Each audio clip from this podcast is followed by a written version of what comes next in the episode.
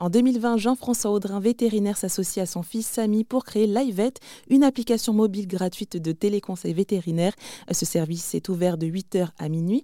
Samy nous raconte comment tout a commencé. C'est une anecdote qui part en fait d'un voyage de de Jean-François Audrin justement à Londres qui partait en Angleterre et qui est tombé malade là-bas en fait, qui était un peu un petit peu hors de hors de ses repères et qui n'avait pas la possibilité dans l'immédiat de contacter un, un, docteur, sachant qu'il est vétérinaire et qu'il a euh, cette vision entre l'animal et, et, le et, l'humain. Mhm. Euh, il s'est dit que ça pouvait être une idée justement, sachant que lui était en difficulté à ce moment-là. Il s'est dit mais potentiellement si j'avais un animal et qu'il avait un souci à ma place, ça pourrait être intéressant d'avoir la possibilité de contacter un vétérinaire rapidement pour avoir un problème, tout comme moi je peux avoir un problème sans euh, pouvoir contacter un docteur dans l'immédiat.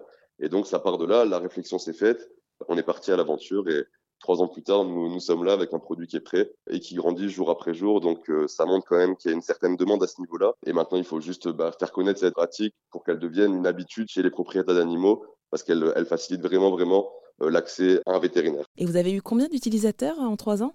Alors, entre la téléconsultation et le téléconseil, c'est vrai qu'on on peut parler en tout cas de 1000 propriétaires d'animaux qui ont été euh, qui ont été aidés par l'IVET en en trois ans. Donc c'est vrai que c'est une petite activité, on va dire, qui démarre. Alors vous parlez de téléconseil parce que vous avez commencé comme ça, c'est ça? Voilà, on a commencé par la téléconsultation. Donc euh, c'était à l'IVET à la base, initialement, euh, était un logiciel de téléconsultation qui était proposé aux vétos et les vétos après pouvaient euh, proposer ce service au sein de leur clinique, offrir des téléconsultations à leurs clients. La, la dynamique n'était pas forcément, n'allait pas forcément dans ce dans ce sens-là. Il y a beaucoup de législation qui empêche le développement de, de tout cela par rapport à l'ubérisation, etc. Et donc nous avons, on va dire, changé notre fusil d'épaule pour partir sur quelque chose de plus conventionnel, de plus euh, accessible, qui est du coup le téléconseil vétérinaire. Ce sujet est à retrouver en intégralité sur rzn.fr.